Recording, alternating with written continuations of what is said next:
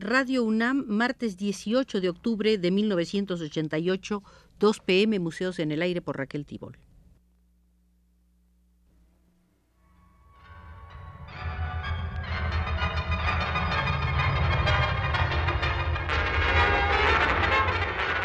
Radio UNAM presenta Museos en el Aire.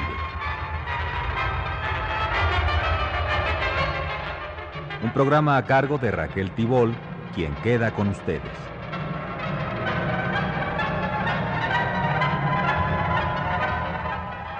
Séptima visita, séptima visita al pabellón español de la Exposición Internacional de París de 1937. En la anterior visita pudimos observar algunos de los conflictos que se fueron planteando entre la parte española y la parte francesa con los respectivos comisarios y otros colaboradores. Hoy continuaremos viendo algunos de estos aspectos y pasaremos también ya a considerar la parte arquitectónica propiamente dicha.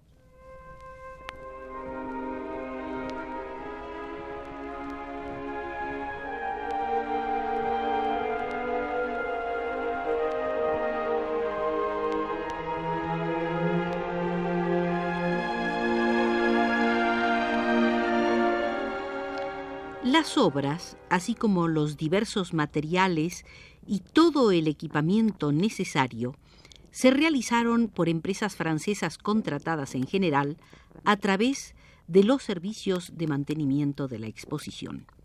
La empresa encargada de las obras del pabellón fue la Ballet Frère et Compagnie, con su propia mano de obra, además de otros obreros que hubo de contratar en provincias en horarios de día noche, sábados y domingos, pues así obligaron las premuras de tiempo para finalizar las obras. Además, hubieron de utilizarse los servicios de otras muchas empresas cuya enumeración sería excesivamente prolija. Ferretería, fontanería, carpintería, electricidad, sanitarios, toldos, jardinería, cristalería y muchísimas más.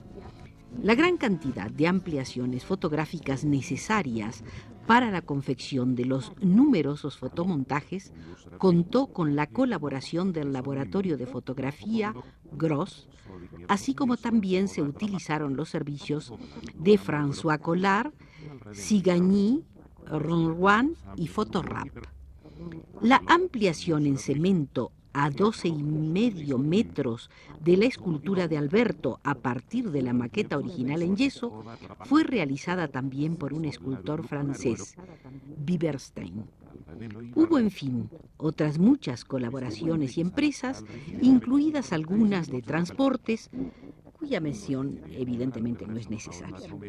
Baste solamente reseñar la gran complejidad que tuvo la realización de la exposición en unos momentos especialmente críticos y con una gran escasez de medios materiales y humanos, lo cual nunca habrá que dejar de repetirlo produce una auténtica admiración por la cantidad y sobre todo la calidad del trabajo que llevaron a cabo los responsables del pabellón de España en esa exposición internacional de París de 1935.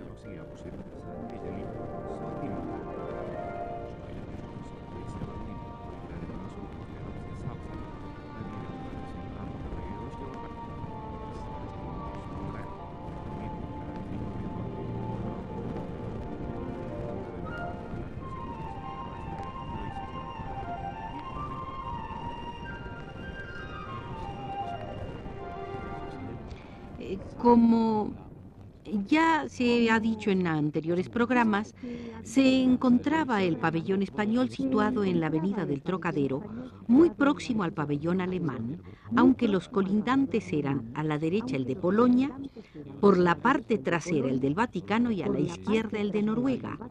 La superficie total ocupada era de 1.400 metros cuadrados, de un terreno irregular y en pendiente, en el centro del cual había un árbol imposible de derribar, aunque este árbol constituyó al fin un elemento arquitectónico más dentro de todo Ante la fachada principal se elevaba la escultura de Alberto, titulada El pueblo español tiene un camino que conduce a una estrella, así como la célebre Montserrat de Julio González y la cabeza de mujer de Pablo Picasso, cuya dama oferente fue colocada en el jardín que recorría la fachada lateral derecha frente al pabellón de Polonia.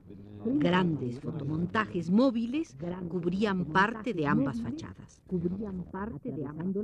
Se encontraba el pórtico que ocupaba la mitad de la planta baja y a la derecha lo primero que llamaba la atención la gran pintura mural de Picasso,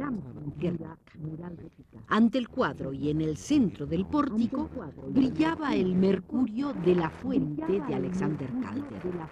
A la izquierda se encontraban las vitrinas destinadas a folletos y publicaciones, así como un mostrador para la venta de folletos, postales y otras publicaciones, las oficinas y el servicio de información para los visitantes. A continuación se pasaba al patio central, cubierto por un gran toldo corredizo, en cuyo fondo se elevaba un escenario enmarcado por el El patio hacía las funciones de salón de actos, acondicionado con filas de donde se hicieron representaciones de folclore, teatro y cine, para lo cual una cabina cinematográfica se había instalado tras el escenario. La zona derecha del patio, elevada como una tarima, constituía el bar donde se servían productos típicamente españoles, mientras a la izquierda nacía la rampa de acceso a la segunda planta, en cuyo arranque se encontraba la bañista de Francisco Pérez Mateo y un poco más atrás en el jardín el oso del propio escultor Pérez Mateo.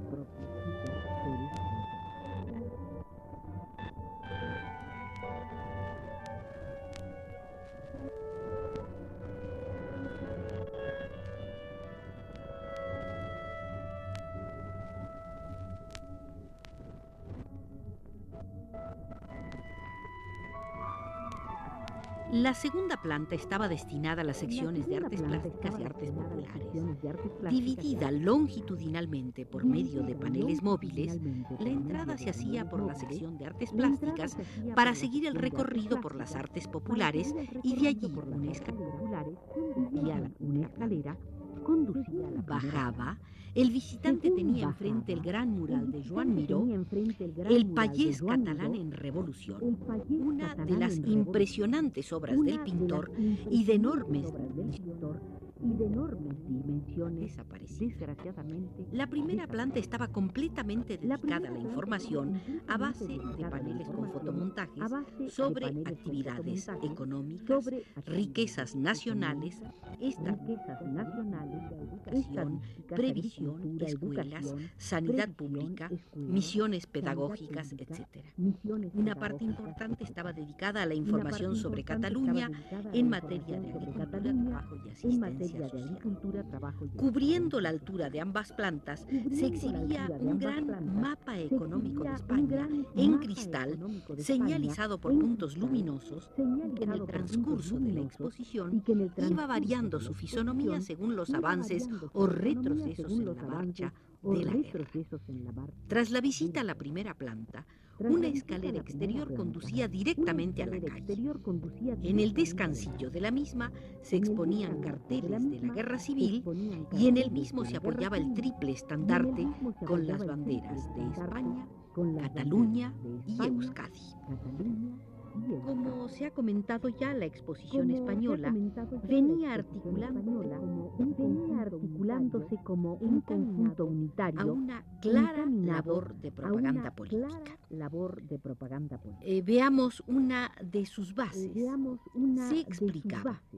Esta exposición a la que concurre el gobierno de España en momentos decisivos debe ser prueba de su pujanza en todos los órdenes y la comprobación más evidente de que cuenta con más evidente de que cuenta con todos los elementos más valiosos de la intelectualidad, la ciencia, el carácter que debe tener la sección española de la exposición puede y debe representar el momento presente y el esfuerzo maravilloso del pueblo español por defender español por defender su independencia y la causa de la paz. La idea gestada por Araquistain había sido asumida plenamente por todos aquellos que participaron en la organización del pabellón español, de manera que tanto el contenido como el continente de la exposición debían adaptarse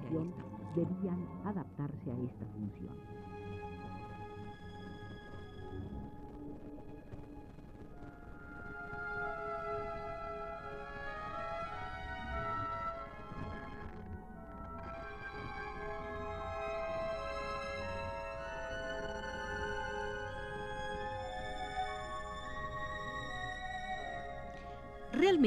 No era una Realmente no cuando los acontecimientos políticos y bélicos se sucedían rapidez se sucedían con tal obligaba un rapidez cambio y ajuste constantes en los planes inicialmente previstos. Iremos viendo cómo resultaba siempre difícil saber con antelación suficiente el material que habría de exponerse. Lo que estaba previsto no llegaba o llegaban cosas que no se habían pedido y que había que adaptar. La causa era la dificultad de comunicación, la dificultad de transportes y el propio rumbo de la guerra que hacía en ocasiones imposible el traslado del material, como sucedió con los envíos de Euskadi, parte de los cuales se perdieron al tomar la zona las fuerzas rebeldes. De esta manera el pabellón español fue producto de una elaboración constante y un estar permanente sobre los acontecimientos. Ante una empresa como la que llevaron al cabo.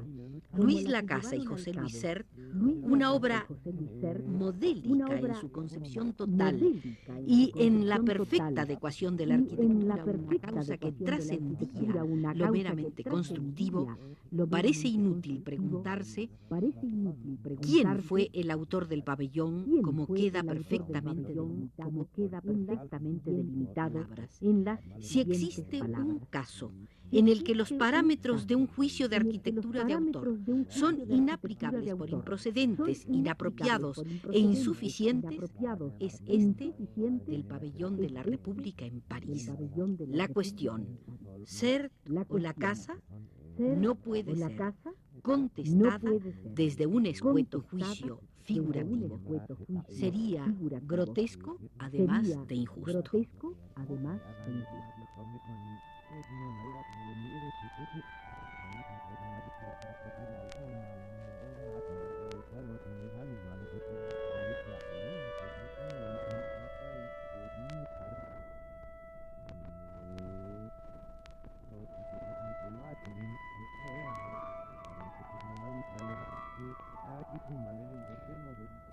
Terminamos así la séptima Terminamos visita así al la séptima eh, visita Museo del al, Pabellón eh, Español Museo del correspondiente Pabellón a la Exposición Internacional de París de correspondiente a la Exposición Internacional 1937. de París de La riqueza de 1937. datos eh, La riqueza la debemos de a Josefina debemos Alixtrueba a Josefina Alixtrueba los y nos controles condujo el compañero José Luis Aguilar. el compañero José Luis Aguilar.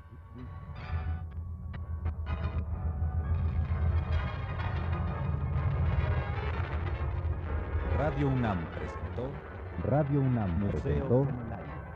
Museos en el Aire.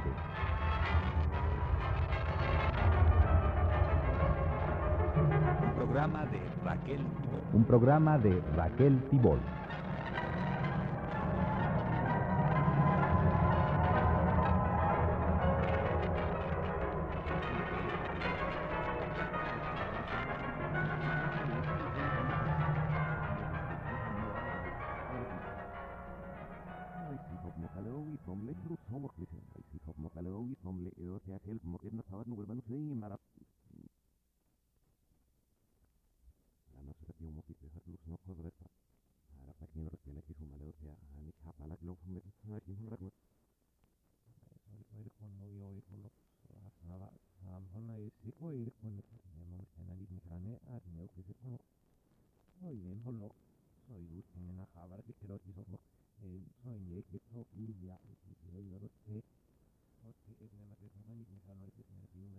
روح هاكي لما رسل هرنس هن آنيت محرم قولي هاكي نوت يلك اسم بيوت كان ولا يبت حقير يقبي بسوس من عن مؤسن يرجو شيرت يشيسي لنصهم علي النبخ ريت بلقو Ik kan nooit samen met het niet meer gaan. Ik kan nooit Ik heb het niet meer gaan. Zomaar. Arab ik het ham zes bij de sosie. Kolmagin na bika di de masa sok. Hadres redner bij niet. Ore moet mij zelfs hebben met los. Maar lief mij. A través del servicio de transcripciones de la emisora mundial de Holanda Radio Nederland, presentamos el programa cultural Voces.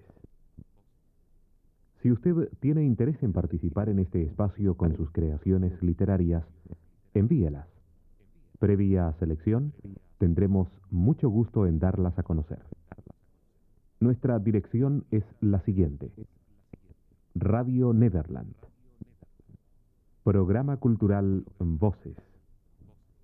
Apartado 222. Código postal 1200. JG. Hilversum, Holanda.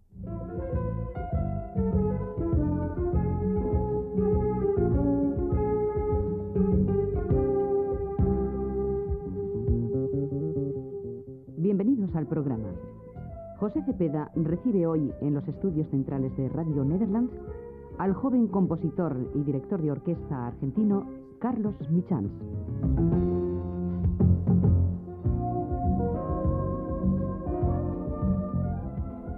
Don Carlos, usted nació en Buenos Aires, Argentina, en 1950. A partir de esa fecha, ¿cuándo se dedica a la música? ¿A temprana edad? Eh, sí, sí, bastante temprana, habrá sido a los 7, 8 años, digamos, por las circunstancias eh, normales. Hay un instrumento en la casa, entonces, eh, en fin, uno de chico juega con el instrumento y los padres se dan cuenta de que existe la posibilidad de que el chico tenga alguna condición musical. Y así comenzó un poco como un juego y poco a poco... ¿Y de qué Mm. instrumento se trataba? Un piano, Un piano. un piano. ¿Pero hay músicos en su familia? Eh, no, no hay músicos profesionales, eh, no que yo sepa. eh, hay sí musicalidad, pero no creo que, que una musicalidad excepcional. Sencillamente un gusto por la música, se escuchaba mucha música, se escucha mucha música en mi casa, pero músicos no, no. Hay artistas plásticos, eso sí, pero músicos no. Y comienza después del juego el estudio del piano. Sí, sí, eso comenzó más o menos a los 7, 8 años, eh, con alguna interrupción, y luego a partir de los 12 ya regularmente. eh, piano y más adelante eh, la universidad, ¿eh? música. siempre. Dirección de orquesta. Dirección coral, dirección orquestal. Y composición. Y composición, todo simultáneamente, sí. Y en esta generación, en esta época, ¿cuál era la realidad musical en su país, en la Argentina? La Argentina es afortunadamente un país bastante bien ubicado, por lo menos dentro de, no diría Sudamérica, sino más bien Latinoamérica. Tiene una, un mundo musical bastante activo, eh, con los problemas eh, que son comunes a Latinoamérica, es decir, escasez de medios fundamentalmente, no demasiado apoyo estatal, ese es uno de los problemas capitales, lo que hace que los músicos, en, en particular los compositores, eh, puedo hablar más de los compositores por, por experiencia Por propia, supuesto. tengan que dedicarse a un sinfín de actividades paralelas para poder, eh, digamos, solventar los gastos esenciales y seguir componiendo. O sea, no pueden dedicar, son pocos los compositores que realmente pueden dedicar todo su tiempo a la composición. O sea, ese es uno de los una de las características tal vez eh, del, del, del mundo musical, creo que en Latinoamérica y en la Argentina. En Europa no es demasiado diferente, pero naturalmente hay ciertas ventajas, hay más apoyo en general, cosa que nosotros todavía no tenemos, no tenemos, en, en, por lo menos en la Argentina. ¿Pero es porque no se quiere o porque no existen las condiciones para ello? ¿Cuál es su opinión? Yo creo que las condiciones existen, no creo que las condiciones sean básicamente diferentes de lo que son en Europa, porque talento hay, hay interés, hay público, y el público es respetuoso y entusiasta. Lo que falta es eh, o un interés real o una, ¿cómo podría decirlo? Un enfoque digamos, no sé si la palabra es correcta, realístico de lo que es hacer música y hacer arte por parte quizás de las autoridades responsables de eh, apoyar a las artes. Eso es lo que no tenemos.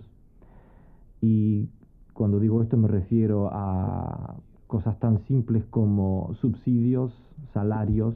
Acabo de leer, por ejemplo, un artículo en, en un diario argentino sobre los salarios de Orquesta Sinfónica Nacional, que son realmente miserables, por lo que dedujo de allí. Así que esa situación eh, persiste, persiste con o sin cambios de gobierno, con o sin cambios de, de, régimen. Esa situación es real y concreta, entonces no se puede esperar un alto nivel de rendimiento si la gente no está conforme con lo que ese rendimiento le produce. Y eso es lo que sucede, eso es lo que afecta a todo el mundo en Argentina, no solamente a los músicos, es general, pero eh, en el mundo artístico se siente muy, muy, muy notablemente.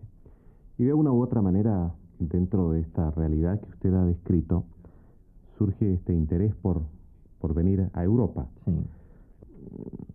¿Con una beca de 10 meses? Sí, una beca del, del Ministerio de Educación holandés y la beca fue tramitada por intermedio de la embajada holandesa en Argentina, en Buenos Aires. Pero ¿cómo llegó usted a, a Holanda?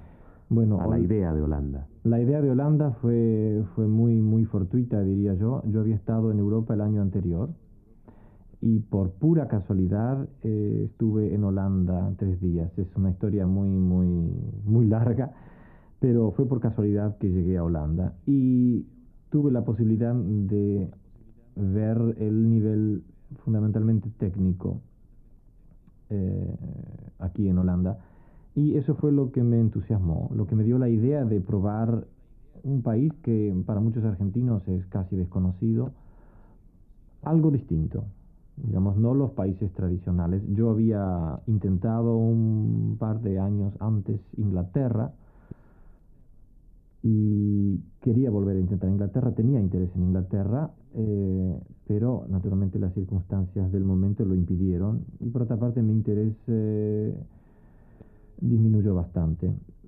Holanda fue entonces un descubrimiento y a, partir de ese momento establecí los contactos necesarios como para eh, aspirar a una beca holandesa. A propósito de lo último que usted decía, 1982 es el año de la Guerra de las Malvinas. ¿No le afectó esta confrontación en su viaje a Holanda? Me afectó en el sentido mm, de que eh, la definición de la guerra determinaría de algún modo, si no la obtención de la beca en sí, la posibilidad de concretar el viaje. La beca eh, yo la había tramitado un año antes, como casi todas las becas. Y en el momento en que se produjo la guerra, naturalmente surgió la incertidumbre mm, por parte de, no solamente de la Argentina, sino de todos los países europeos vinculados de un modo u otro con Inglaterra a través del mercado común europeo, lo que fuera. Entonces, el resultado de la guerra determinaría el resultado de mis trámites y en ese momento se produjo ese, esa duda. Es decir, durante la guerra de las Malvinas, si bien entiendo, se congelaron las las becas de esta naturaleza con, la Argentina. Digamos, se congelaron las decisiones y eso lo oí directamente del agregado cultural eh, que me llamó por teléfono y me dijo, no vamos a poder darle un resultado concreto, un sí definitivo o un no, hasta que esto haya pasado y no sabemos cuánto va a durar. O sea, la guerra pudo haber durado muchísimo más o muchísimo menos y los resultados pudieron haber sido muy diferentes. Eh, de modo que si bien la beca en sí era ya casi un hecho, eh, en fin, el viaje no lo era. Y eso tuvo que esperar hasta que el conflicto hasta que el conflicto se resolviera de un modo u otro. Y aún así no era demasiado seguro. Fue un momento de, de mucha tensión para el país, naturalmente, para todo el mundo y para mí en ese momento, porque en fin, era una doble tensión, lo que sucedería con el país, lo que sucedería en definitiva con mi futuro. Tenía muchas esperanzas de hacer el viaje y había, digamos, eh, invertido mucho en, en, esa posibilidad de futuro. Por eso fue un poco, eh, fue un momento un poco dramático. Antes de continuar con su llegada a Holanda después de los trámites y de la incertidumbre, vamos a escuchar algo de música del señor Carlos Michans en el programa Cultural Voces de la emisora mundial de Holanda, Radio Nederland.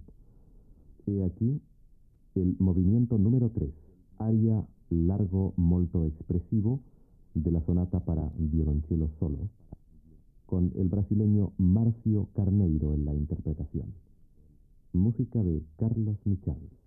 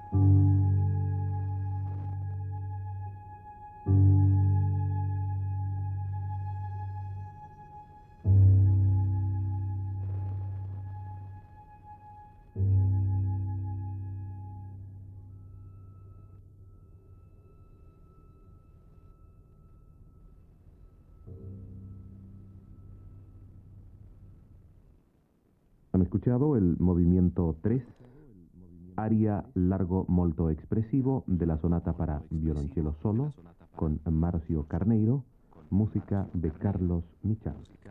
Grabación en vivo realizada en la iglesia María Minor de la ciudad de Utrecht. Bueno, continuemos con nuestra conversación. Nos habíamos quedado con la, con la llegada a Holanda de estos 10 meses, el año 1982. Se han hecho largos estos 10 meses, se han transformado en años. Se han multiplicado los 10 meses. ¿Y por qué? Eh, la razón es, es bastante sencilla. 10 meses es eh, un periodo no demasiado largo para mm, profundizar en algunas cosas. Y mm, cuando yo vine a Holanda, si bien la idea era continuar con composición, comencé simultáneamente con música electrónica. Eso fue para mí un, un descubrimiento porque fue también una especie de, de, de, riesgo que tomé. No, no pensé jamás eh, que podría interesarme por la música electrónica, de modo que me obligué un poco a, a hacerlo y comencé a dar mis primeros pasos en ese sentido, en esa dirección. Y la música electrónica es un lenguaje que para mí, por lo menos, era absolutamente nuevo. Y como todo nuevo lenguaje, hay que aprenderlo desde cero, desde nada. Y lleva su tiempo. Diez meses eh, no me parecieron suficientes. Eh, también me interesaba seguir un poco con la, la parte de composición. Estaba trabajando con el maestro Hans que es un, un compositor uh, holandés de mucho talento y me interesaba seguir con él también. De modo que combiné ambos intereses y busqué la posibilidad mm, de permanecer otro año. No ya con una beca porque las becas del ministerio son por un año, que no se pueden renovar. O sea, no, se puede, no se pueden renovar, no tiene nada que ver con, con capacidad, con, con, con calificaciones, sino que la política es esa. De modo que fue un poco un riesgo grande quedarme aquí por cuenta propia. Eh, por suerte fue posible. Y mm, decidí extender mi estadía acá por otro año. Usted ha mencionado un, una palabra clave que creo está en el centro del debate respecto de la música contemporánea, la música electrónica, con toda esta revolución tecnológica, el avance, eh, permite contar para los compositores, me imagino, con una serie de instrumentos nuevos cada vez más. Es decir, hay cosas que van cambiando de un mes a otro, de un día al otro. ¿No cree usted que se va abriendo una brecha profunda con los países en vías de desarrollo respecto de esa música electrónica, de la posibilidad de contar con los elementos necesarios? Eh, la brecha depende fundamentalmente de otras brechas que existen desde hace ya mucho tiempo y que son las brechas no culturales sino económicas. Eh, está de más, digamos, eh, extenderse en este sentido porque todos sabemos lo que sucede. El problema es que si bien el interés cultural existe, los medios que permitirían ponerse al nivel o a la altura de este desarrollo tecnológico en otros países no existen o son escasos. Entonces se produce esta brecha que naturalmente resulta en una brecha eh, cultural. A mí me llega información de Argentina concretamente sobre cosas que para mí aquí ya son sabidas o conocidas, entonces, eh, o compositores, amigos míos, eh, que ya han pasado, digamos, la edad estudiantil, yo también he pasado hace tiempo, pero que tienen que aprender ciertas cosas a medida que van llegando. Y eso sucede a veces más tarde que para, eh, digamos, la gente que está en formación aquí en Europa. Cualquier estudiante de composición aquí, o cualquier joven, digamos, de 17, 18 años, o menor inclusive, puede acceder a un estudio de música electrónica Creo que en la Argentina, no sé, en el resto de Sudamérica, se me ocurre que no ha de ser muy diferente, pero en la Argentina concretamente esto es todavía difícil. Hay grupos pequeños de compositores que trabajan en estudios con los medios con los que se cuenta en Argentina en este momento, que no creo que sean los más avanzados. Por lo que oigo, no creo que lo sean. Don Carlos Michan, demos vuelta a la página a esto de la música electrónica para hacer dos consultas de tipo muy personal. Para mí es una pregunta bastante compleja esto del motivo de la composición. Es decir, ¿cómo surge el motivo de la composición?